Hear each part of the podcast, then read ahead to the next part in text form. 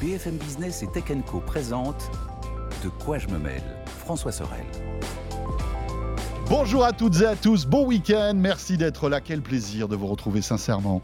C'est vrai que chaque week-end j'ai hâte de vous retrouver pour euh, ce rendez-vous dédié à la tech que vous pouvez retrouver euh, sur la plateforme Tech Co bien évidemment, sur la chaîne YouTube, en version audio, version vidéo sur l'appli RMC BFM Play, le week-end diffusé aussi sur BFM Business à la radio, à la télé. De quoi je me mêle, votre rendez-vous tech donc, avec euh, évidemment deuxième partie tout à l'heure, Christophe Joly qui nous rejoindra. Et vous allez voir, ça va être assez savoureux. On fera un point sur tous les fails de la tech, les Google Glass, l'Apple Newton, euh, le portal de Facebook. Vous vous souvenez de cette petite télé que Facebook a sortie il n'y a pas si longtemps que ça? On, se demandait à quoi ça servait, puis même eux se sont dit un jour, bah, comme ça sert à rien, on va arrêter de le fabriquer. Eh bien, on va revenir un petit peu sur ces euh, fails de la tech. Il y en a euh, quelques-uns bien savoureux, ce sera avec Christophe Joly. Le hashtag DQJMM, bien sûr, pour nous suivre et réagir sur Twitter. Merci encore une fois d'être là et bienvenue à vous toutes et à vous tous.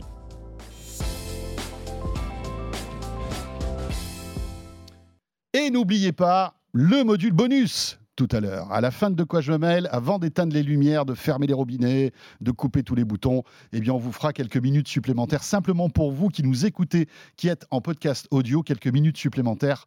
Euh, et ce sera avec euh, JB et Anthony qui sont d'ailleurs avec nous aujourd'hui. Salut Anthony. Salut François. Anthony Morel, Good Morning Business, évidemment, euh, le matin puisque c'est le morning, et puis entre midi et, et le midi parce que c'est le midi. et ben voilà, C'est tout est dans le nom en fait. C'est bien parce que comme ça c'est bien calibré dans le temps, on sait à quelle heure c'est, tu vois. Euh, et nous avons euh, JB de The E Collection avec nous. Salut JB. Bonjour. Ravi de te retrouver JB. Pareil, très content d'être là. Ouais, c'est cool parce que JB est allé au Texas. Il a de la chance. Il, est, il a de la chance découvrir le Cybertruck. Tu as été l'un des rares euh, l'une des rares personnalités françaises à y aller, je crois. Pas le seul. Le seul. Tout simplement. Voilà. Parce qu'il connaît Elon Musk personnellement. Voilà, tu connais Elon Musk personnellement. En effet, euh, vous discutez sur Grok ensemble. C'est quelque chose quand même d'assez savoureux. Euh, précision donc, euh, on va évoquer dans un instant le Cybertruck et on en reparlera, ce sera notre module bonus. Euh, JB nous racontera un petit peu le off de son voyage, toujours super intéressant. Tu nous raconteras un peu comment, euh, comment se prépare un tel événement et puis comment on le vit de l'intérieur. quoi. ça va être cool. Plein de trucs à dire. Anthony, pour débuter, on est toujours avec Elon Musk. Oui. Optimus. Optimus, c'est un projet incroyable d'un robot humanoïde euh, qu'on avait déjà vu. C'est pas nouveau, ça fait quelques mois que des images traînent, mais on s'en souvient, il y a quelques mois, euh, c'était un peu ridicule. Ouais. On rigolait quand on voyait ce robot euh, qui avait dont on avait l'impression qu'il avait bu un peu trop de rhum et qui marchait un peu n'importe comment. Là, il y a eu une vidéo qui a été mise à jour et on a l'impression que ça rigole pas du côté de chez Elon Musk. On rigole beaucoup moins. On avait même beaucoup rigolé parce que la première version, je sais pas si tu te souviens, mais c'était un, gars dans un costume en latex. Oh mon dieu. Tu te souviens ça C'était la première, c'était Optimus version 0. comme ça. ouais.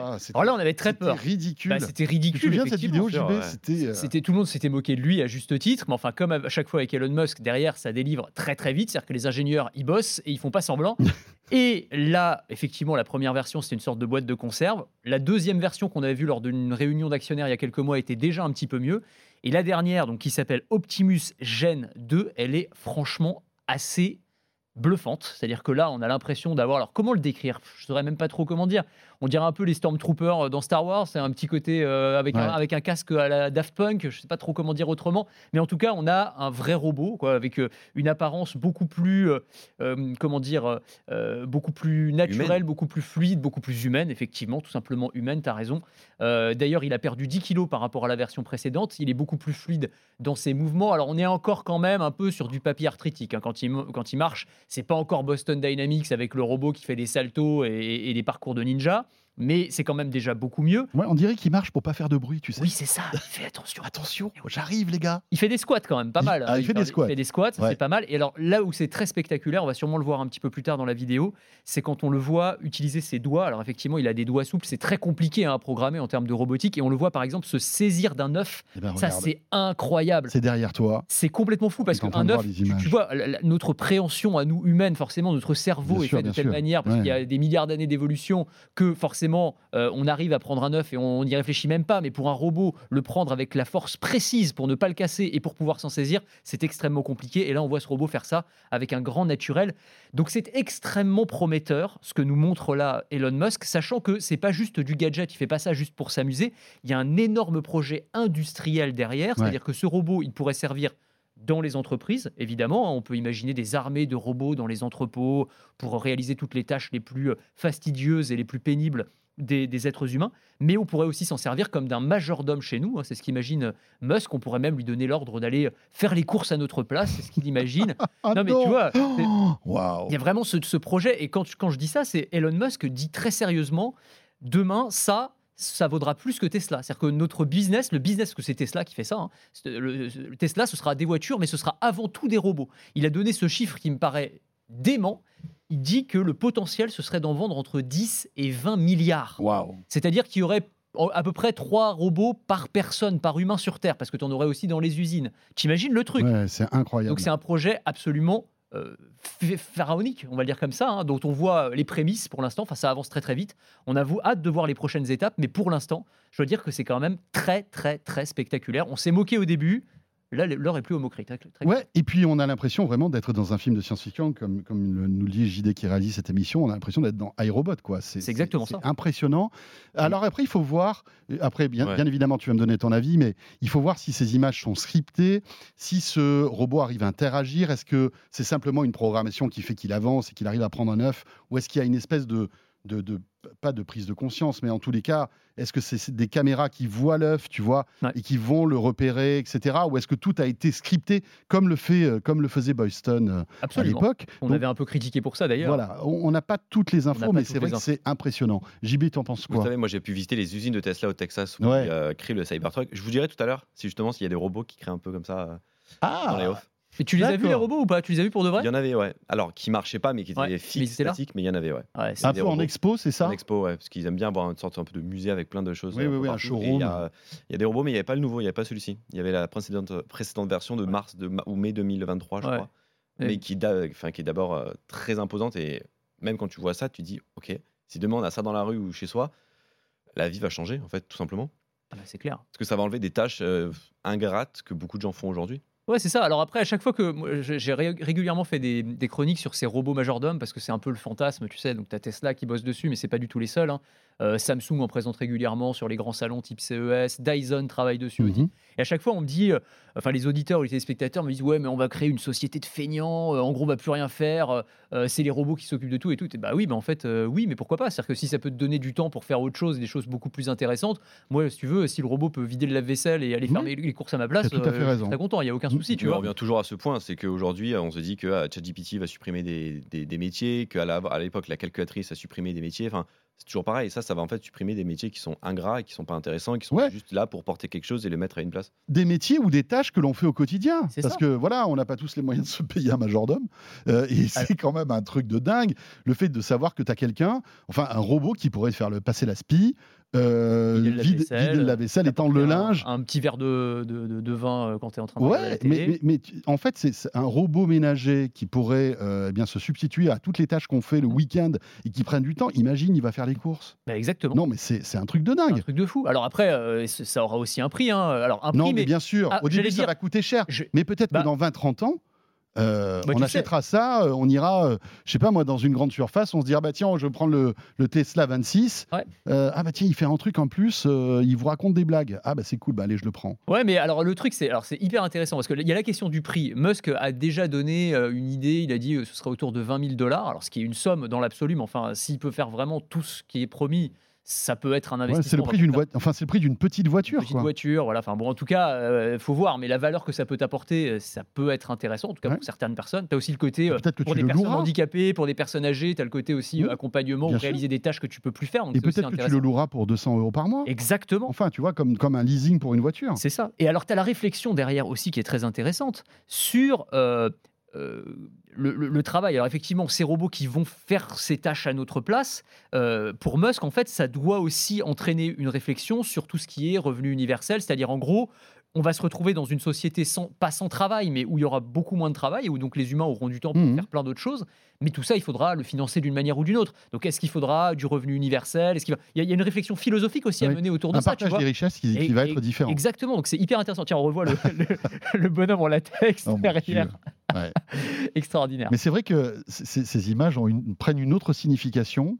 Ouais, bah, en après fait, la, la vidéo démo euh, qu'on a, a vue là. Mais c'est là que tu vois quand même la, la puissance d'Elon Ouais, Musk, parce que je pense que quand il montre son bonhomme en latex, tout le monde rigole un peu bêtement, mais lui, il sait en fait. Lui, il sait Ouais, que. il sait. euh, Là, rigolez les Ouais. gars, euh, je troll avec mon, mon- mon gars en latex, mais dans, dans un an, dans deux ans, vous allez voir.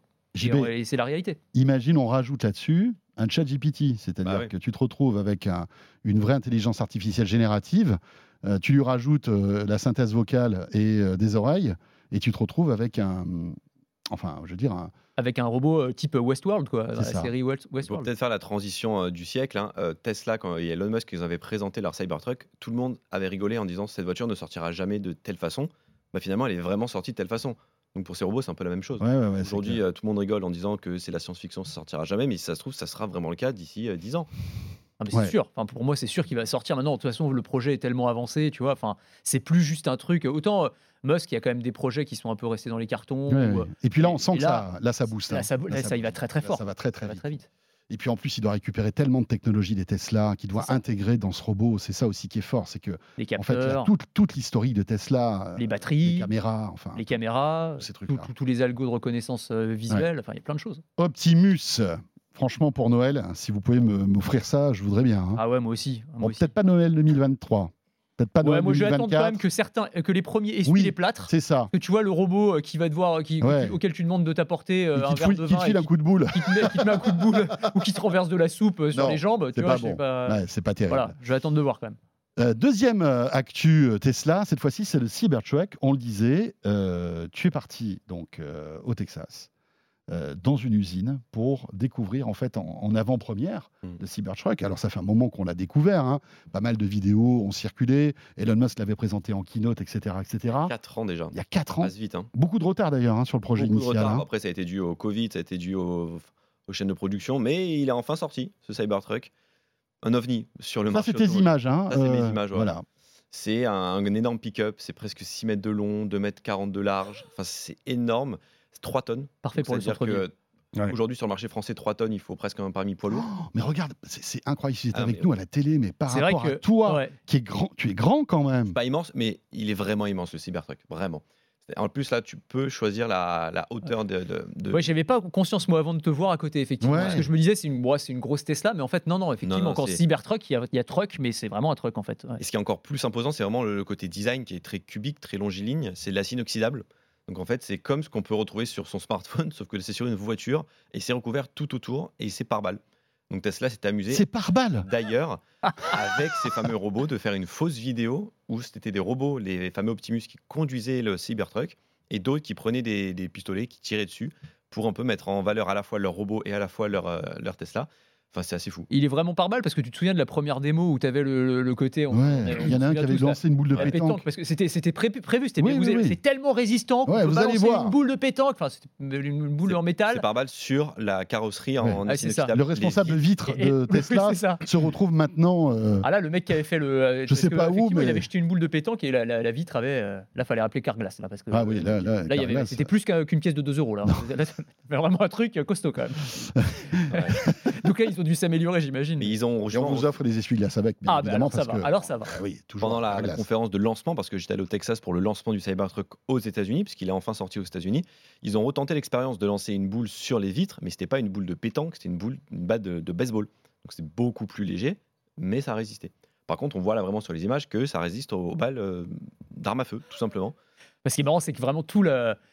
Enfin, j'allais dire, le le- la partie marketing est vraiment à destination des Américains. quoi. C'est-à-dire que vraiment, le Ouais, truc tu te retrouves avec des AK-47 euh, à sûr. tirer sur une bagnole et tout. Mais, mais t'imagines pas une campagne de pub en- On n'est pas, tous Europe, les- quoi. on n'est pas tous euh, visés et euh, pour avoir une voiture, euh, euh, on va dire comme ça, renforcée, blindée, ça Non, sert non, à rien. C'est bizarre comme démo marketing, ça, je rend- trouve. ça, ça rend- ouais, je pense que c'est très américain. Je pense que ça, ça renforce le côté un peu Mad Max du véhicule, tu vois. C'est vraiment le véhicule. Euh, tu vois, du, du, du, gars qui roule dans le désert, dans un monde dystopique, et voilà, on peut tirer dessus à tout moment, je sais pas, c'est vraiment, c'est assez étrange, quoi. Mais je crois que d'ailleurs, en, en, Europe, il n'est pas homologué, hein, le Cybertruck. Pour il peut pas. Il n'est ni prévu, sauf qu'on peut l'acheter sur le site de Tesla France. D'accord. Le, le, site de Tesla France a été mis à jour en français. Mais Tesla aujourd'hui ne dit pas oui ou non s'il sortira, mais ils disent pas non. Parce que sur les crash tests, je crois qu'il passe pas. Euh, il est beaucoup moins bon qu'une voiture classique pour les crash tests. Même, et même les arêtes métalliques sont considérées dangereuses en fait. Qui est posé mes mains dessus, vraiment, c'est très pointu. C'est coupant quoi le machin. Même voilà, c'est coupant. Aux États-Unis, je me disais mais comment c'est possible? Mais en France, ce sera impossible. Mais c'est bizarre parce que j'imagine qu'elle a dû passer toutes les, toutes les fourches codines de la sécurité euh, américaine, cette voiture, je sais malgré pas tout. c'est les mêmes que moins chez nous. exigeants aux euh, États-Unis, ouais. je crois. euh, Ah ouais, ils sont moins exigeants? Ouais, en Ah, France et en Europe, en tout cas, c'est beaucoup plus exigeant. Il n'y a pas de crash test avec les, étoiles, etc., comme chez nous? Peut-être, je sais pense pas, je sais pas y a, comment ça se parce passe. qu'ils ont beaucoup fait beaucoup beaucoup de. Ils nous ont montré d'ailleurs les voitures qui avaient été crashées dans les Mhm. crash tests. Et elles étaient mais en mille morceaux, mais on voyait que l'habitacle intérieur était intact, Était intact. mais que l'extérieur avait vraiment pris des chocs Alors, toujours électrique, bien sûr. électriques. Voilà. Euh, toujours euh, high-tech, toujours cet écran. Ultra high-tech. Il y a un écran principal qui est le plus grand de Tesla, 18,5 pouces, avec une toute nouvelle interface. On a la voiture qui est disposée comme si elle était sur Mars, où on peut ouvrir la benne à l'arrière. On a des prises électriques, des vraies prises derrière pour pouvoir charger du 240 et du 120 volts. Et on peut, avec cette voiture, d'ailleurs, si jamais demain, chez vous, vous n'avez plus de plus d'électricité, cette voiture pourra vous charger et vous alimenter votre chez vous pendant trois jours. Ah Voilà, ouais, Tout simplement. en trois jours? Pendant trois jours, cette Ouais. voiture pourra vous alimenter. Et pareil, si vous partez en camping, parce que Tesla vend aussi en accessoire à 2900 dollars une tente à rajouter sur son Cybertruck Ah oui, pour pouvoir aller camper. Euh, c'est. Ah, c'est vraiment la, la- la voiture de l'American Ouais, Way of Life. C'est exactement. vraiment, tu prends ta tente de camping, tu pars dans le désert ou dans les, ou dans les forêts, t'as peur de rien, Ouais, on voilà. peut te tirer On dessus. peut tirer dessus, tout va bien. C'est sûr que c'est pas la voiture pour se balader euh, dans, les, dans le centre de Paris, quoi. Tu vois, c'est c'est pas, Ah c'est bah, pas là, tu- le centre de Paris, en fait, tu provoques un embouteillage monstre. Je pense que Simplement je pense en roulant. Fait une crise cardiaque Ah déjà. bah c'est- Quoi qu'elle est électrique. Mais elle passe vois. pas les rues de Paris. Non, mais elle passe pas, c'est ça. 2m41 de largeur, Ouais, c'est pas, pas. possible. C'est quoi taille- ça, le petit buggy là qu'on voit à côté mini quad pour les enfants que Tesla Ouais. a sorti. Bah, ça coûte 3000 euros, parce que celui-là est disponible en France. Après, ils ont sorti un mini Cybertruck Ah, trop mignon. n'est pas encore sorti. Là, on n'a pas encore d'informations, mais il ne pourrait euh, enfin pas tarder à sortir. Voilà, si vous êtes avec nous en audio, hein, c'est un petit Cybertruck pour les enfants. quoi. Comme à l'époque. Comme une, petite voiture euh, euh, jouée, quoi. Je crois qu'ils avaient fait la même chose pour les, mo- les modèles. Oui, oui, oui, LS. ils avaient fait ouais. ça, ouais. Et, euh, et on a eu la chance en fait de découvrir toutes sortes de Cybertrucks, c'est-à-dire ça c'est un Cybertruck qu'on voit en image qui a fait un peu le sort de Paris-Dakar, c'est-à-dire de fin de Dakar de pouvoir aller euh, dans le désert et de pouvoir avec des suspensions vraiment aller dans le sable. Et là, c'est les- les Cybertrucks qui ont fait tous les tous les crash tests. tous les crash tests, ouais. On voit que tout est intact en partie interne et surtout que l'avant a vraiment pris a pris cher. Mais euh, voilà, c'est ce- l'avantage d'aller. Mais est-ce que c'est du chez tout Tesla. terrain? Est-ce que par exemple, ça franchit Oui. euh, C'est ça- c'est- c'est une voiture C'est du qui- tout terrain et il y a plein de vidéos Comme en un moment 4x4, qui quoi. sortent. C'est un, c'est un pick-up, c'est un 4x4. C'est euh, quatre roues, euh, enfin deux roues directrices à l'arrière et deux roues normales devant. Mhm. Il y a même un rayon de braquage qui est plus faible sur un Cybertruck qu'une Model S, alors que c'est beaucoup plus gros, beaucoup plus large. Donc euh, en fait, non, non, pour le coup, Tesla a bien fait la chose. Ils étaient attendus au tournant et ils ont bien réussi pour le coup à, à proposer un véhicule plus que complet. La démo qui était hyper impressionnante, je pense, je sais pas si on a vu des images derrière, là c'était avec la Porsche là. Ouais. C'est- alors c'était c'était pas du live ça pour le coup. pas du live, c'était vraiment une, une vidéo. En fait, Tesla, pour montrer la puissance du Cybertruck, qui est vraiment très puissant, ils se sont dit bon, on va mettre, on va mettre le Cy- Cybertruck et on va lui attacher une Porsche 911 et on va l'affronter à une Porsche 911. Sauf que le Cybertruck avec la Porsche 911 et elle est plus vite Ouais. Que la Porsche C'est 911. vrai, la vidéo est hyper bien montée Au en dé- fait. au démarrage, en coup, au fait, dé- ça fait, Démarrage et à l'arrivée. sur la vidéo, en fait, ce que tu vois, tu vois d'un côté le Cybertruck et de l'autre côté la Porsche, donc tu as l'impression que c'est l'une voiture, une voiture contre l'autre, elles arrivent à peu près en même temps, et sauf qu'à un moment, tu te rends compte que le Cybertruck tire une Porsche en plus. Donc tu as le poids du Cybertruck Ouais. plus le poids de la Porsche, et ils vont à la même vitesse avec la même puissance. C'est hyper bien, Ouais, c'est hyper malin. Ils sont évidemment. vraiment très très Ouais, forts ouais, en ils, termes de sont, ils marketing. sont très très forts. Vraiment. Après, bon, je sais pas à, à qui ça pourrait servir d'avoir autant de puissance, mais en tous les cas, ça prouve que cette voiture est ultra puissante. On arrête là, on en garde sous le pied. Tu nous raconteras un petit peu les dessous de ce voyage et euh, voilà comment, euh, com- com- comment fonctionne une usine un peu Tesla, ce que tu as vu. euh, Et si tu as rencontré Elon Musk, tu vas, Bien sûr. tu vas nous dire ça. Ça sera dans la partie bonus euh, de De quoi je me mêle, exclusivement en audio. Je sais, on est dur, mais qu'est-ce que vous voulez? C'est comme ça. hein. De temps en temps, on se fait un peu. C'est Un le peu petit- le- la petite pépite la supplémentaire. petite voilà. pépite supplémentaire, en effet, mon cher Anthony. Euh, ça y est, un nouveau réseau social est arrivé, les amis, et il s'appelle Threads. Nos amis américains euh, l'ont à leur disponibilité depuis plusieurs mois maintenant, Juillet. hein, depuis juillet dernier. Ça y est, euh, Meta euh, a décidé de le lancer. Euh, C'est arrivé donc euh, ce jeudi en France. on peut le télécharger sur iPhone, mais aussi sur Android. Alors pour tout vous dire, en étant totalement transparent, on enregistre cette émission le jeudi matin. Ce qui fait que. dans une heure et demie. Voilà, dans une heure et demie, l'appli est disponible. Mais je suis allé sur le site, il y avait un décompte et j'ai calculé, c'est à midi en fait quand on pourra la télécharger. On en sait déjà pas mal. On sait tout en fait. On peut en parler. Oui, ouais, bien sûr. Bah, ce, qui est, ce, qui est, intéressant, c'est surtout euh, ce que ça a donné en fait ce réseau social parce que ça a été lancé au mois de juillet. Et je sais pas si tu te souviens mais quelques jours après euh, Zuckerberg avait donné des chiffres complètement déments. C'est-à-dire qu'il avait dit on a 100 millions d'utilisateurs. C'est-à-dire qu'en termes d'adoption de, c'était le, réseau social le plus rapide c'était plus que TikTok plus que Snapchat en, en rapidité d'adoption quoi si tu veux. Alors en sachant que Threads s'appuie sur Instagram. Donc c'est quand même, voilà, quand c'était sur Instagram et qu'on te dit est-ce que tu veux avoir un compte sur Threads et qu'on te met tous tes contacts, forcément ça accélère un peu le, processus. Oui, bien sûr. Mais quand lui-même est sur, est sur Facebook. Instagram, en plus, oui, c'est ça. tout ça, c'est l'écosystème méta. L'écosystème méta qui représente plusieurs milliards d'abonnés. Évidemment. Donc forcément, 100 millions en quelques heures ou quelques jours, c'est pas un gros exploit. Voilà. Et alors, d'autant que derrière, c'est vrai que la lame de fond s'est un petit peu épuisée aussi. C'est-à-dire que bon, quand tu regardes Threads, c'est un peu Twitter en vrai, enfin X maintenant, c'est-à-dire que c'est un réseau social qui permet euh, voilà d'échanger des courts messages. Alors c'est pas 280 caractères, c'est 500, mais enfin c'est à peu près pareil. Tu peux les liker, tu peux les reposter. Donc voilà, c'est à peu près la même chose. Un fil d'actualité. D'actualité. Euh, donc euh, donc il y a pas mal de similitudes. Après, ce qui est intéressant, c'est qu'il y a vraiment une différence philosophique entre les deux. Ils ont créé ça pour concurrencer Twitter, hein, clairement. c'est que d'un côté, tu as Twitter qui est un réseau social avec une liberté d'expression quasi totale, euh, avec tous les excès que ça peut donner. Hein. Voilà, on va dire c'est bien, c'est pas bien. En tout cas, c'est vrai que c'est devenu quand même Twitter, tu as, vraiment à boire et à manger, quoi, clairement. Et euh, Threads, à l'inverse de ça, se veut un réseau social beaucoup plus modéré, beaucoup plus policé. Ils ont une politique euh, de, de track des fake news. Enfin, il y a plein de choses comme ça. Et donc, tu vois que, en fait, là, c'est le Twitter des Teletubbies, quoi. Eh, c'est pas mal, ouais, ouais, c'est ça, ouais, ouais, ouais, absolument. Je, vois un peu ça comme ça. En fait, Zuckerberg, tu sens qu'il veut jouer le, bon élève en disant, vous voyez, nous, c'est pas n'importe quoi. Chez nous, euh, on sait se tenir, tu vois. Et, en fait, c'est aussi, euh, il essaye en faisant ça, alors d'attirer des utilisateurs et d'attirer aussi, peut-être surtout, les annonceurs qui euh, fuient aujourd'hui Twitter. Enfin, il y avait une guerre là, récemment. Je sais pas si tu as hmm. vu l'interview d'Elon Musk ah bah qui a dit face aux annonceurs qui se barrent, il a dit euh, qu'ils aillent se faire foutre. Euh, voilà, en, bon français, en, anglais c'est euh, oui, fuck you, voilà, simplement. Hein. c'est les mots d'Elon Musk. Donc voilà, en gros là il y, y, a du business à faire et donc Zuckerberg il va à fond. Je ne sais pas si vous avez l'intention les amis de vous inscrire sur Meta. Moi j'ai l'impression que j'ai déjà trop de réseaux sociaux et trop de temps sur les réseaux justement, sociaux. vous n'avez pas peur qu'il y ait trop de réseaux sociaux partout tout le temps? Si, mais c'est déjà le cas. Donc, déjà bien sûr. Encore et encore et encore, essayer de s'inscrire, de télécharger, d'utiliser d'autres réseaux sociaux qui sont vraiment pas nécessaires.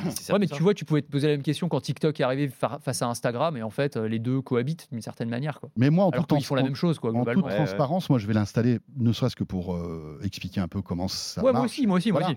Mais, mais après, l'utiliser au quotidien, on verra bien. Mais ce qui est intéressant, c'est ce que tu disais. Évidemment, on compare ça à Twitter, enfin, nouvellement X. Mais euh, ce qu'il y a de drôle, c'est que quand tu sais que Elon Musk et Zuckerberg se détestent, ça, donne encore plus de saveur en fait à, cette, à cet affrontement. Et euh, tu as testé toi ou pas, Threads Pas encore. Pas encore? Non. Je vais le télécharger à midi. Tu vas le télécharger? Bien sûr, pour tester. J'aimerais bien ne pas tout tester non plus parce qu'après tu passes ton temps sur les réseaux sociaux. Mais toi qui es très présent sur les réseaux, par exemple, tu es très présent sur Insta, sur YouTube, etc., sur Twitter aussi, tu te dis que ça peut être aussi euh, un vecteur supplémentaire de, d'attirer une nouvelle audience ou, pas? Pourquoi pas? Parce que moi, je fais vraiment du contenu photo et vidéo. Et habituellement, ces photos et vidéos, c'est plus du TikTok, du Instagram. C'est moins X pour le coup. On parle plus, on écrit plus. Donc je pense que Thread, c'est un, un peu plus comme, euh, comme X. On écrit, on raconte quelque chose. C'est moins, mon, moins mon domaine. Donc je vais tester, voir ce que ça donne, mais je sais pas. Là, pour le coup, je suis, je suis curieux, mais je sais pas. Allez, on va voir un peu comment tout ça euh, évolue. On va télécharger euh, et jeter un œil. Après, euh, ce qui fera le succès aussi de cette appli, c'est bah, les personnalités qu'on aime suivre. si elles sont pas là, bah, voilà. Euh, les amis, euh, il faut que voilà qu'on retrouve un peu l'écosystème qu'on a sur Twitter. Si tu t'inscris, tu vas faire venir du monde, François, c'est pour ça. Ouais, mais je suis même pas sûr que je te fasse venir en plus. Oh bah si, quand même, quand même. Attends, si si, On je te suivrai, t'inquiète pas. C'est vrai. ouais. Ah d'accord, bah, c'est gentil. Tous les réseaux. Je peux compter sur toi, Anthony, c'est cool. Tu me suivras sur tous les réseaux. Mais oui. C'est pas une belle déclaration. T'as vu ça quand même. C'est beau. Euh, dans l'actu aussi, l'intelligence artificielle et encore un cas incroyable, vertigineux de ce que cette nouvelle technologie arrive à faire. Un JT, on est sur la chaîne Channel One, c'est une chaîne américaine euh, qui a publié euh, il y a quelques jours son premier journal télévisé basé fabriqué à partir d'une intelligence artificielle de A à Z. C'est hallucinant. Enfin, moi, c'est le truc qui m'a le plus bluffé là, cette semaine, et euh, depuis même un certain temps, on va dire. Euh, ce, pilote, parce que c'est un pilote de JT qui a été publié donc, par cette chaîne américaine en ligne. Euh, donc c'est ça dure 21 minutes. Vraiment, alors si vous êtes en train de nous regarder, vous voyez les images pour les autres, vraiment téléchargez-les ou allez voir un peu à quoi ça ressemble. Parce qu'en gros, on a bah, euh, ce qui ressemble à un JT tout à fait classique avec une présentatrice euh, qui annonce les news, il y a des reportages qui s'enchaînent, euh, politiques, économiques et des chroniqueurs, etc. Sauf que rien de ce que vous voyez et de ce que vous entendez n'est vrai. C'est-à-dire que tous les présentateurs ont été générés par de l'IA. Alors, soit vous avez deux cas de figure, soit c'est des présentateurs réels qu'on a clonés avec une IA. On prend François Sorel, on le modélise en 3D et on lui fait dire absolument ce qu'on veut ou alors c'est des, avatars virtuels hein, qui euh, ont été créés de A à Z en utilisant l'IA. Mhm. Ce qu'ils disent, bah en fait, euh, en gros, c'est ChatGPT, c'est-à-dire que ChatGPT va chercher les news du jour, les hiérarchies, et ensuite euh, c'est régurgité par les présentateurs. Tu veux qu'on en écoute un, extrait ah oui, bien sûr, ouais, ouais. Alors attendez, là on va vous diffuser quelques secondes, hein, parce que c'est très long, quelques secondes de, euh, de, ce, de ce JT. Alors si vous êtes avec nous en audio, vous n'entendrez évidemment que les voix, mais toutes les voix que vous allez entendre n'existent pas. Elles ont été générées par l'IA. Et si vous êtes en vidéo, la présentatrice qui est là, eh bien, elle n'existe pas non plus. Écoutez et regardez. Today you'll witness AI-generated stories and headlines, captivating visuals and data-driven insights. From global news to finance to entertainment, we'll show you how technology enables us to bring you a global Alors, on va on va arrêter là. Euh, moi, quand j'ai vu ça hier, je me suis j'ai mis la vidéo en plein écran et je me suis rapproché de l'écran pour voir si je voyais un quelconque défaut du visage de cette présentatrice qui n'existe pas, rappelons-le. J'ai pas vu de défaut, c'était bluffant. c'est absolument dingue et c'est encore plus dingue quand tu regardes la progression, c'est une boîte moi, que je suis depuis quelques temps, euh, et ils avaient présenté une première version il y a, je plus, six mois, et là, tu avais l'impression d'avoir des personnages de jeux vidéo. Tu voyais vraiment le trucage. Et là, la vitesse à laquelle ça va, aujourd'hui, vraiment, si on te le dit pas, c'est impossible de faire la différence. C'est spectaculaire, c'est-à-dire que tu as une synchronisation parfaite des lèvres avec ce qui est dit. Encore une fois, c'est du texte qui est généré par l'IA, et on fait bouger les lèvres en fonction de ça. Euh, les euh, mouvements des mains, du visage, il y a une fluidité et un naturel qui sont absolument dingues. Alors, je trouve que le, résultat manque peut-être un peu de chaleur. C'est encore, encore que c'est un peu aussi l'école américaine et anglo-saxonne de journalisme. C'est quand même c'est hyper carré, tu vois. oui, il n'y a pas beaucoup d'affect. Voilà, il y a moins d'affect et de voilà. Donc c'est peut-être un tout petit peu froid encore, mais euh, enfin c'est super impressionnant. Non, mais c'est surtout super surtout c'est l'an zéro quoi. C'est la préhistoire de tout ça. Donc dans quelques mois, quelques années, j'y on, on aura ça. Euh, Enfin, ça, va être impressionnant. c'est hallucinant. Après, il faut voir si ça va prendre vraiment aux yeux du grand public qui s'attache parfois vraiment à des relations et des, échanges en plateau et autres. Mais c'est sûr que c'est bluffant. Ce qui est hyper intéressant, c'est que ce qu'ils expliquent là, c'est une start-up américaine hein, qui a créé ça. C'est un serial entrepreneur et un ancien producteur de télé, je crois. Euh, c'est qu'en fait, tu pourras même leur donner une personnalité à ces IA. C'est-à-dire, tu pourras choisir, par exemple, créer un éditorialiste de gauche et un éditorialiste de droite et les faire débattre l'un face à l'autre. Et je trouve que le concept est intéressant, mais c'est exactement ce que tu dis. Moi, je suis pas sûr que. Je pense qu'il y aura une valeur intrinsèque à ce qui est humain. C'est-à-dire que je suis pas sûr que les gens se battent pour euh, regarder des éditorialistes virtuels s'affronter. Je pense que ce qu'on cherche quand on regarde un programme télé, c'est aussi la tension palpable entre les êtres humains ou la ou leur complicité ou leur convivialité. C'est ce truc qui est fondamentalement humain et qui, pour le coup, pour peut-être que je dis ça pour essayer de me rassurer aussi, parce que sinon on sera tous au chômage demain. Mais enfin, mais euh, je pense que c'est un truc que la machine va avoir du mal à, remplacer. Après, euh, le résultat est quand même complètement dingue. L'autre point, c'est qu'il faudra quand même toujours des humains, parce que là, tu as les présentateurs, très bien mais ils lancent des reportages qui, eux, sont, euh, enfin, sont faits par des humains. On n'en voit pas encore des robots sur le terrain, hein, donc il faut des reporters. Bientôt Optimus. Voilà, puis il y aura peut-être Optimus. Peut-être que c'est Optimus la prochaine fois qui ira en reportage chez Tesla pour. pour Et euh, notre reporter Optimus 23 euh, ça, sur le plateau. Mais bon, pour l'instant, c'est quand même des humains. il faut aussi des humains pour vérifier l'info. Alors, c'est pareil, parce que ChatGPT raconte pas mal de, bêtises. Et puis pour sortir les infos, il faut des enquêteurs, etc. Par contre, toutes les tâches à plus faible valeur ajoutée. Mhm. le, journaliste aujourd'hui qui reprend des dépêches AFP, qui les régurgite, on bah ça qui n'apporte pas, on va dire, une, une, analyse très poussée. C'est sûr que c'est quand même assez violent. Bon, bah écoutez, peut-être que dans quelques années, notre métier euh, disparaîtra. À ce moment-là, on s'achètera un Cybertruck. L'option tente. Et on partira dans les Appalaches. Hein, on a trois jours d'autonomie avec la batterie. On est bien. On pourra, on pourra se faire un truc sympa. Un, petit road trip euh, pour repenser à la vie. Euh, Mais, non, mais c'est complètement lié à ce qu'on disait avec les robots. Oui, oui, Tu vois, c'est sur ce côté. bah oui, effectivement. Enfin, D'abord, tous les secteurs vont être concernés par la mmh robotisation, l'intelligence artificielle, donc il n'y a pas de raison que celui du journalisme ne le soit pas. Mais il va falloir complètement repenser tous les métiers, tous les corps de métier. C'est hyper euh, important de le faire maintenant parce que sinon on va se faire euh, dépasser. Très dans le futur dans cette émission-là aujourd'hui. Ouais, mais, parce que c'est vrai que c'est, euh, enfin tout ça est, vertigineux, ça donne envie de, réfléchir au futur. Le, sujet de l'intelligence artificielle, forcément, on a envie de se projeter. c'est clair. Mais moi, je pense à ton job, tu vois, YouTuber, mmh. qui te dit que demain, tu n'auras pas des chaînes entières de youtubeurs virtuels qui n'existent pas. je suis sûr que ça existe déjà. Ça existe déjà, ça existe déjà et euh, qui vont euh, euh, voilà, engranger des abonnés, qui vont devenir des concurrents de ce que tu fais. Et, c'est intéressant de voir comment tout ça va évoluer, comment tu vas pouvoir te démarquer, parce que forcément, l'humain a un pouvoir d'adaptabilité qui est phénoménal. Donc, on arrivera toujours à, trouver quelque chose, tu vois. Mais ça va être, ça va nous, nous, sans doute nous, nous, pousser dans nos derniers retranchements. peut-être pour le meilleur, peut-être pour le pire. On verra bien, en tout cas. Ouais. Non, mais c'est hyper, euh, mm. c'est vraiment passionnant, je trouve, ce sujet euh, de, de, de, l'IA appliqué à, à, tous les métiers. Et je vous invite vraiment tous à aller regarder euh, cette, cette, vidéo qui vraiment est assez, assez vertigineuse. vraiment, on va, on va, devoir repenser complètement notre place dans la société. Alors, il y a une remarque que j'entends souvent quand on parle comme ça des, des IA pour remplacer les journalistes, c'est ouais, bah ça, ce, sera bien parce que comme ça il y aura moins de biais idéologiques parce que les journalistes ils, ils sont jamais objectifs, etc.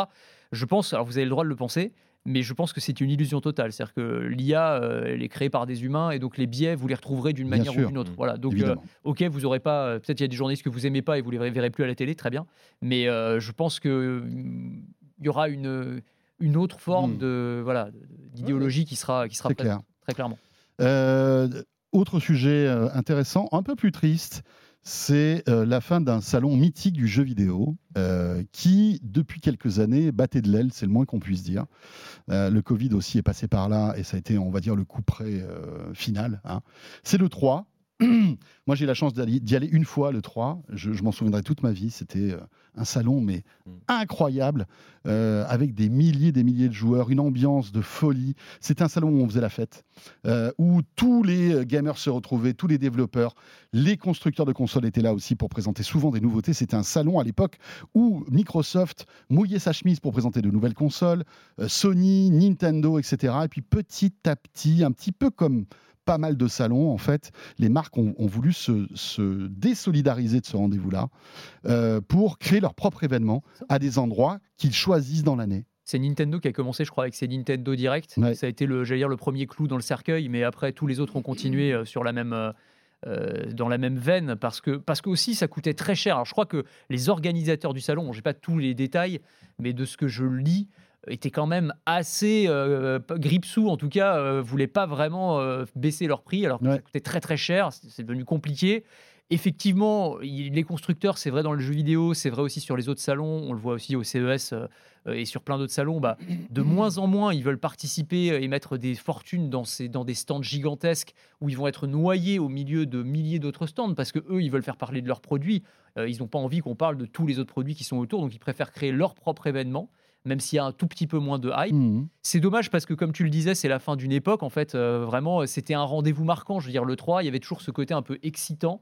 Euh, au mois de juin, tu savais que tu allais avoir le rendez-vous, où tu allais avoir toutes les annonces en même temps, les nouvelles consoles, les nouveaux jeux. Alors, il y avait des éditions inégal. Tu en avais où bon, c'était un peu décevant, et puis d'autres, il y avait mais 10 000 trucs, et tu hmm. disais, oh là là, mais on va avoir une année de folie. Et tu, pouvais tester les gens en avant-première. Ben c'est ça, et c'était très. Voilà, et puis les cosplays, t'avais plein de gens qui étaient déguisés. Euh, en plus, en plus. Super ambiance. T'as connu, toi, ou pas le 3 Une fois. En 2017, je crois, donc je pense que c'était un peu à, au prime, enfin au, à l'ère un peu euh, parfait de l'E3. C'était très cool. Pareil, il y avait plein de cosplays, il y avait plein de choses qui se passaient. C'est un peu ce qu'on voit aujourd'hui à Paris avec la Paris Games Week. Finalement, euh, c'était beaucoup plus grand le 3, mais finalement, il n'y a aucune annonce réelle, tout est déjà sorti, donc ça perdait en saveur. Comme dans les salons de la tech. On le voit, le MWC, il n'y a plus du tout d'annonces de smartphones sur place. Au CES, maintenant, on a plus d'annonces de voitures connectées que de produits tech. Donc il y a vraiment un bouleversement qui est en train de se faire, où les annonces vraiment se font euh, indépendantes de chaque salon, tout au long de l'année, mais sur tous les constructeurs et tous les domaines. Et oui, notre société est en train de changer et c'est intéressant d'avoir ces comment dirais-je, ces, marqueurs hein, qui disparaissent. Bon, cela dit, les, salons ont encore de bien belles années devant eux. Hein. quand on voit la Paris Games Week a cartonné cette année à Paris, Vivatech a cartonné aussi. Le CES, j'ai l'impression que les chiffres là que, les organisateurs annoncent sont plutôt bons. Donc Peut-être qu'il y aura moins de salons. Mais c'est quand même moins qu'il y a une époque, le, même le CES. Ça, quand Même, tu non, mais tu as raison. je pense qu'il y a aussi une réflexion euh, sur euh, est-ce que ça vaut la peine de faire venir euh, des milliers de personnes de du monde bien sûr, Alors qu'on peut faire maintenant, euh, tu vois, en visio. Alors, tu n'as pas la prise en main des produits, c'est vrai. Non, après, il y a toutes les euh, préoccupations environnementales qui font que. Là, bien sûr. fait que, je pense en tout cas, il y a beaucoup de constructeurs qui ont cette réflexion-là aussi. Voilà. C'est clair. Mais comme le jeu s'est dématérialisé, en fait, les événements se sont aussi dématérialisés. bien sûr, bien sûr. De, la même manière. En Aujourd'hui, tu vois, alors ça n'a pas la même saveur, mais bon, la démo, tu la vois sur un écran ou tu la vois, ou tu fais le, le voyage pour aller à l'autre bout du monde pour la voir sur un écran. En fait, ça change pas grand-chose, tu vois. Donc bon. Messieurs, merci. Alors, euh, JB et Anthony, vous restez là parce que euh, juste après Christophe Joly, ce sera notre module bonus. Et notre module bonus va nous emmener avec JB au Texas. On a plein de questions à te poser. Hein. Tu vas nous raconter comment ça s'est passé ton voyage. On est très euh, jaloux. Cybertruck, c'est vrai, on est très jaloux, vraiment. Hein. Tu nous diras aussi si tu l'as testé et si tu as vu Elon Musk. Hein. À tout de suite, mais auparavant, Christophe Joly sera là. On va s'intéresser à une petite sélection des fails de la tech. Et oui, parce que nos géants américains ont eu quelques réussites, mais pas mal de défaites aussi et d'échecs. On en parle avec Christophe dans un instant. À tout de suite. De quoi je me mêle sur BFM Business et Tech Co. BFM Business et Tech Co présente De quoi je me mêle. François Sorel. Voilà la deuxième partie de ce De quoi je me mêle. Un grand merci d'être avec nous, peut-être à la télé, peut-être à la radio, peut-être en audio, en vidéo, bref, où que vous soyez, quoi que vous fassiez, merci de nous suivre. Avant de retrouver tout à l'heure notre petit module bonus, la nouveauté de ces dernières semaines, avec JB de The E-Collection qui nous racontera les dessous de son voyage au Texas pour découvrir le Cybertruck. Avant tout cela, j'accueille Christophe Joly. Salut Christophe. Salut François. Christophe qui est un vieux camarade de De quoi je me mêle et qu'on retrouve euh, toujours avec beaucoup de plaisir pour se replonger eh bien, euh, dans Nostalgique. Voilà, on se plonge dans des euh, l'histoire de l'histoire des nouvelles technologies. parfois euh, qui fait rêver et parfois qui se plante aussi laborieusement, comme ça va être le thème de voilà, de magistralement. Des, plantages magistraux. Exactement. Et là, tu vas nous faire une petite sélection, c'est très amusant d'ailleurs, euh, de toutes les, inventions que nos amis les GAFAM ont tenté de mettre en place et qui n'ont pas marché. voilà, voilà, qui n'ont pas marché. On va s'intéresser qu'au hardware qu'ils ont. Oui, bien sûr, parce, que, le soft, alors là, on pourrait faire. On en fera d'autres d'ailleurs peut-être. On en fera peut-être un jour. Et on va faire dans l'ordre. On va commencer par la lettre G. Donc G comme Google, et on va parler des Google Glass. Les Google Glass. Voilà. J'ai revu une vidéo dans laquelle tu l'avais testé avec Jérôme Colombin. C'est vrai. Elle était arrivée en France alors qu'elle ne devait pas être en France et vous l'aviez, vous l'aviez eu en oui, On est allé, je m'en souviens très bien, chez un développeur. C'est ça. Euh, qui l'ait testé, mais en catimini, en secret. On avait réussi à, faire, à, choper les lunettes, à faire une et vidéo. vous étiez excités comme des puces. Hein, on était excités comme des puces. Ouais, ouais, ouais. Quand vous voyez de nouveaux produits. Donc on est en 2013 quand ces Google Glass sont lancés. C'est le Google X Lab qui en est à l'origine. Ils y travaillent depuis 2011. Rien n'existe sur le marché à l'époque, évidemment, c'est un produit de laboratoire.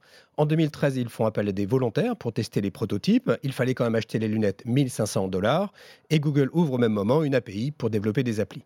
En clair, c'était quoi ces lunettes? Vous aviez une petite caméra au niveau à, droite des lunettes qui permettait de filmer et de, prendre de faire des vidéos en live. Ensuite, vous pouviez commander les lunettes avec le petit, euh, la branche au niveau droit. Vous aviez un petit pad tactile et ça vous permettait de projeter un écran et d'avoir accès à peu près à tous les services Google. Vous aviez l'agenda, Google Maps évidemment, la météo, les messages, Google plantage Google assez magistral. vous avez accès à l'agenda, la reconnaissance vocale. C'était votre téléphone déporté au niveau des lunettes. Idée géniale. Idée géniale. Euh, concept euh, très séduisant. Très séduisant. L'audio se fait par conduction osseuse. Ça marchait assez bien. Donc le problème, produit c'est 10 ans, hein, quand on y pense. Ça a 10 ans. Alors le problème, c'est que toi-même, tu le disais lors de cette vidéo dont je parlais, c'est que l'écran est trop intrusif. En fait, il, il te dérange. Ce ne mmh. sont pas des vraies lunettes, donc c'est quelque chose que tu poses sur ton nez. L'autonomie était assez faible. C'était une à deux heures. C'est quand même un, un frein, c'est important. Le pad marchait pas très bien. Le problème, c'était le respect de la vie privée. Beaucoup eh de bars ont interdit les Google Glass parce que ne voulant pas que les clients puissent être filmés à leur insu ou photographiés à leur insu. C'est tout à fait normal et qui sera toujours le problème en fait de ces Qui restera le problème.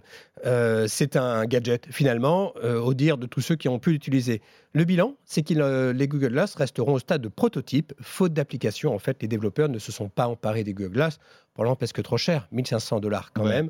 Alors, toujours difficile d'avoir des chiffres quand les produits ne marchent pas, mais Google en aurait vendu 50 000 exemplaires.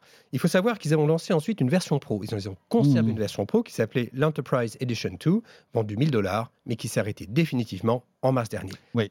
Il y avait quand même des applications dans le domaine médical. Il y a quelque chose qui ont été tentées de ci, de là, mm. mais finalement, ça ne marche pas. Mais en fait, le hardware n'était pas prêt à l'époque. Et euh, peut-être qu'aujourd'hui, si Google relançait ce type de lunettes avec la technologie d'aujourd'hui, ça serait sans doute mieux et peut-être plus séduisant. Mais c'est comme ça. Il faut savoir que ceux qui ont envie d'une paire de lunettes connectées peuvent regarder les Ray-Ban Stories, développés par Meta, qui mm. permettent de photographier et de prendre des vidéos et d'avoir son téléphone d'épaule. Oui, mais il n'y a pas, y a pas, pas le, le, petit écran qui voilà, projette. Ce sont des lunettes de soleil. Voilà. Mais oui, c'est l'idée. Mais ça coûte 300, 300 euros, c'est quand même moins cher. Oui, c'est vrai.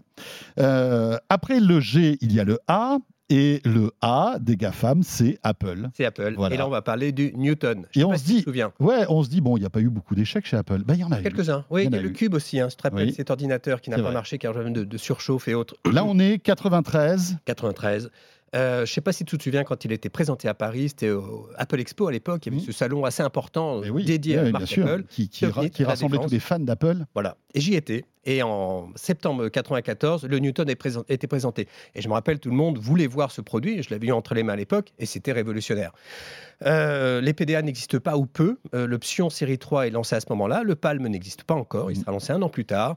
Et le Sony Clié ne sera lancé qu'en 2000. donc Apple arrive sur un terrain euh, relativement bien, avant, bien avant les autres. En fait. Bien avant les autres. Il a fallu six ans de développement à Apple pour euh, mettre ce produit au point, on va dire. L'idée, c'était de proposer un ordinateur portable sous forme de tablette. C'est John Sculley, alors patron de Apple, qui veut laisser son empreinte dans, l'histoire d'Apple. Donc, il appelle Newton du nom original d'Apple, évidemment. On a eu 7 MessagePad, parce que c'est le vrai nom de Newton, c'est MessagePad. Nous, on va parler de l'OMP, Original MessagePad. Il pèse 400 grammes, il mesure 18 cm, 11 cm de large et un peu moins de 2 cm d'épaisseur. Écran monochrome, tout tactile, tous pilote avec un stylet. Vous avez accès à l'agenda électronique, bloc-notes, carnet d'adresses et mhm. calculatrice. Vous pouviez envoyer un fax, vous saisissiez quelque chose et le fax arrivait. Alors à l'époque, on envoyait encore des fax. Le gros truc Donc il était connecté cet appareil Il était connecté dans un deuxième temps. avec un modem, voilà, on l'a vu sur les vidéos tout à l'heure, on pouvait rajouter un, gros modem sur l'appareil. Un modèle que vous euh, clipsiez à, l'intérieur du, pad. la grosse nouveauté, c'était la reconnaissance d'écriture. Ça vous permettait d'écrire de façon manuscrite sur votre clavier et le logiciel reconnaissait les mots. Non pas les lettres, mais les mots. Donc il était vendu avec un catalogue, un dictionnaire de 10 000 mmh. mots, et il les reconnaissait. Et c'est là où ça ne marchait pas. Ça avait été développé par la société Paragraph, qui est une société russe. Et il faut savoir que ça s'est négocié au plus haut niveau de l'État russe pour autoriser les ingénieurs russes à travailler avec Apple. Avec Apple, qui était quand même, euh, voilà, de l'autre côté de la. Enfin, c'était l'ennemi, quoi. Bah, c'était l'ennemi, c'était quand même. Euh, les, alors, les cas de guerre froide, à l'époque, on parlait de l'URSS, hein, mmh. pas la Russie. Mmh. Donc, le problème, c'est le système de reconnaissance. C'était une très belle idée, mais ça ne marchait pas, ça ne marchait pas assez. Le temps d'apprentissage était trop long. Euh, au point, d'ailleurs, vous regarderez d'être moqué dans un épisode des Simpsons. Voilà, que, ceux qui ont la vidéo peuvent le voir. et l'autre problème, c'était son prix. Il était vendu 700 dollars. En France, il coûtait 5000 francs. Pour info, au même moment, un an plus tard, le Pine Pilot coûte 1700 francs. Ouais, qui était beaucoup plus fin, qui était plus léger, etc. Qui était plus léger. voilà. Euh, le Los Angeles Times dit Pour l'instant, le Newton est un jouet intéressant pour les queues technologies, les gens organisés de manière obsessionnelle et ceux qui ont de l'argent à dépenser. Voilà. Ils en vendent 300 000. Et 98, euh, Apple euh, jette l'éponge et arrête ce, il le sort pour info, il s'est vendu 1 600 000 Palm Pilot en 96, de 96 à 98. D'accord. Alors Palm a disparu, Apple existe toujours. Oui, c'est ça. Mais ils ont posé les fondamentaux de Oui, oui. Et puis c'était l'ancêtre de l'iPad finalement. C'est ça. Hein, on est d'accord. iPad, iPhone. allez, on change, on s'arrête à la lettre F. F comme Facebook. Et il y a un fail chez Facebook. Il s'agit du portal. Voilà, le portal, c'était un écran. Non, on est, on est euh, c'était hier, hein, le bah, portal. c'était hier, hein. ça s'est arrêté en 2022. donc il y a un an. C'était lancé en 2018. L'idée de cet objet, de cet écran, c'est de vous permettre de communiquer en visio uniquement euh, via Messenger ou WhatsApp. Vous posez ça dans votre salon, dans votre cuisine, et ça vous permettait de bah, communiquer facilement avec vos proches. C'était l'idée de, rendre la visio très facile. Mais vous ne pouviez pas envoyer de messages par écrit. Ça ne servait pas à ça. Ça sert vraiment à la visio prioritairement. C'était vendu entre 150 et 300 dollars en Europe, euh, euros en Europe. Ça intégrait Alexa. Alexa au lieu de Jarvis. Je suis très rappel de Jarvis. C'était le, L'assistant vocal L'assistant vocal de Facebook, qu'on n'a toujours pas vu d'ailleurs. Donc, ils ont intégré Alexa à la place. Euh, ça faisait concurrence au Google Home Hub et au Amazon Echo Show. Donc, ils arrivent déjà sur un terrain bien occupé La, nouveauté, c'était la caméra qui permettait de filmer à 140 degrés, donc assez large, et qui zoomait automatiquement. Donc Il vous pouviez vous déplacer. les personnes et en fait suivait les personnes comme un caméraman à l'intérieur de l'appareil. C'est ça. Euh, vous pouviez désactiver la caméra, et ça c'est important dans le cadre du contexte, mmh. dans le contexte de Cambridge Analytica, c'est la fuite de données de Facebook, et sûr. un scandale important. Le problème, c'est que l'intégration d'Alexa n'est pas parfaite. Le problème, c'est que c'est limité. Vous ne pouviez pas regarder Netflix, c'était pas intégré en natif, donc il fallait aller sur le navigateur. Idem pour YouTube, pas de service vidéo à la demande. Dans, le, dans les faits, le nombre de services proposés n'est pas suffisant, eu égard au prix. Et puis on, est, on, est, on était en 2018, quand c'est sorti. dans un contexte compliqué. Euh, Meta qui était attaqué de toutes parts, Facebook attaqué de toutes parts avec Cambridge Analytica. C'était vraiment la, la, période où on doutait en fait du respect des données privées euh, chez Meta et cet appareil était vu, comme un espion en fait dans la maison. Le timing est arrivé euh, vraiment au mauvais moment et je me demande pourquoi Facebook a sorti cet appareil. Ils auraient dû attendre en fait que la tempête, euh, en fait, euh, voilà. Sauf que le développement des produits. Et arriver plus tard aurait, aurait peut-être été trop tard. Oui, c'est clair. Voilà. Ils, en ont vendu 800 000 selon le cabinet IDC. Ça représente 1% du marché en 2022. Waouh. C'est un bide. Hein. C'est dur. Et là maintenant, si vous avez un portal, ben gardez-le, hein, parce que. Oui, c'est une pièce de collection. c'est collector. c'est un collector. Allez, autre fail, très intéressant aussi celui-ci, euh, du côté de chez Amazon. Ah oui, alors là pour le coup, ça n'a pas duré longtemps. Ça n'a pas duré longtemps. Euh, c'était un projet très ambitieux. Il faut se remettre dans le contexte. On est en 2014. C'est la, bataille fait rage dans le monde des smartphones. Apple est en train de prendre des parts de marché. Samsung est là. C'est déjà Android euh, contre iOS. Il y avait encore Microsoft hein, avec Windows Phone. Mm. Et Amazon se dit, bah tiens, pourquoi je ne lancerai pas mon téléphone? Avec une idée derrière la tête quand même. Il faut savoir que le Fire Phone n'aura duré que six mois. Donc c'est quand même une histoire très très courte pour un, géant type Amazon. À ce moment-là, Samsung a un quart du marché des smartphones, Apple 12%, et les Chinois, Huawei et Xiaomi, commencent déjà à émerger. En face, on en est déjà à l'iPhone 5, 5S mhm. d'Apple, et le Galaxy S5. Le Fire Phone, son idée, donc, c'est d'investir ce sujet-là, mais l'idée de Jeff Bezos, c'est de faire en sorte à ce que les gens achètent sur Amazon. Et la killer application, on peut dire, c'est de permettre via le Firefly, vous photographier un objet et ça vous bascule automatiquement sur le site d'Amazon pour pouvoir l'acheter. C'est plutôt malin. Le Google Lens de l'époque, en fait. C'est ça. C'est plutôt malin, sauf mmh. que les gens se disent que c'est une incitation à la, consommation. Euh, forcenés et ils ont le sentiment qu'on leur, hmm. euh, leur tord le bras. L'autre innovation, c'était l'image 3D sur l'écran. Oui, alors ça, c'était, c'était costaud. Hein. Ça s'appelle Dynamic Perspective. Donc l'idée, c'est que vous avez une forme d'hologramme en fonction de la position du téléphone, de la position du téléphone face à, vos yeux, et vous pouviez, sans toucher l'écran, scroller par exemple une image vers le bas, vous pouviez déclencher quelque chose, juste comme quelque chose d'aptique en fait. C'est, c'est, un, peu l'idée. Bon, ça marchera pas du tout. Il était vendu 650 dollars aux États-Unis. Euh, deux mois après, il baisse de 200 dollars. Et euh, quatre mois après, il passe à 1 euro avec un, forfait. Euh, les qualités de photos sont bonnes, mais globalement, il est trop cher et il n'a pas des performances époustouflantes. Euh, et, là, on se rend compte de l'agilité d'Amazon qui s'est vite rendu compte en fait de la catastrophe industrielle que c'était. Ça n'a pas traîné, hein. Euh, ça n'a pas traîné. Ils ont, ils l'ont vite arrêté. Ça leur a coûté 250 millions de dollars. Eu égard aux bénéfices de Amazon, oui. c'est pas énorme. Hein. Ils, ils, s'en sortent assez facilement. Ils en auraient vendu 35 euh, 000 les 20 premiers jours de commercialisation, c'est ridicule à l'échelle d'Amazon. Oui, c'est clair. Et euh, alors, bon, par exemple, il y avait The Verge qui disait le Fire Phone est une remarquable et efficace machine à acheter, mais ce n'est pas un bon téléphone. Voilà, c'est pas un très bon téléphone. Ils mettent une note de 5,9 sur 10. The Verge, ça fait comme référence. Ouais, The Verge qui dit que c'est pas un bon téléphone, c'est quand même assez violent. Hein, c'est assez cruel. Allez, encore un, un petit gadin savoureux. Euh, du côté de chez Microsoft. Voilà, qui a duré plus longtemps. Pour qui a duré plus, plus, longtemps, mais qui n'est pas sorti en France. Ils, sont persistants chez Microsoft. Non, qui n'est pas sorti en France. pas sorti en France. Mais chez Microsoft, ils persistent. Ouais, ils persistent. Ils ont dépensé beaucoup d'argent avec le Windows Phone. Tu aurais pu d'ailleurs euh, t'intéresser euh, au Windows Phone, mais là, tu as choisi un autre appareil de Microsoft qui est, qui est vite sorti, enfin, qui, qui, qui a qui a vécu pendant 5 ans, mais qui est sorti aujourd'hui du marché, c'était le baladeur Zune. Ouais, Zune. il faut savoir que quand il est sorti, on parlait d'iPod Killer c'est quand même pas mal. Hein. L'iPod est sorti 5 ans auparavant. Euh, et sur le, bah, Apple a 50% du marché des, iPods dans le monde, 75% aux États-Unis. Donc Microsoft, qui est quand même solide, arrive avec des ambitions. Mais dans les faits, euh, si je reprends un analyste qui, de Forrester Research, le Zune ne pourra ravir des parts de marché qu'aux concurrents d'Apple, comme Creative, Samsung ou Sony. S'il conquiert 2% du marché, ce sera déjà un succès. Bon, ils y arriveront toujours. C'était violent. Hein. Voilà. Et il faut savoir qu'il avait une capacité de 30 gigas, ce qui était pas mal à l'époque. Il était vendu 250 dollars. Euh, le, proche, le, baladeur le plus proche, c'est l'iPod Nano. L'Apple, ce serait le, concurrent. Il pèse 160 grammes.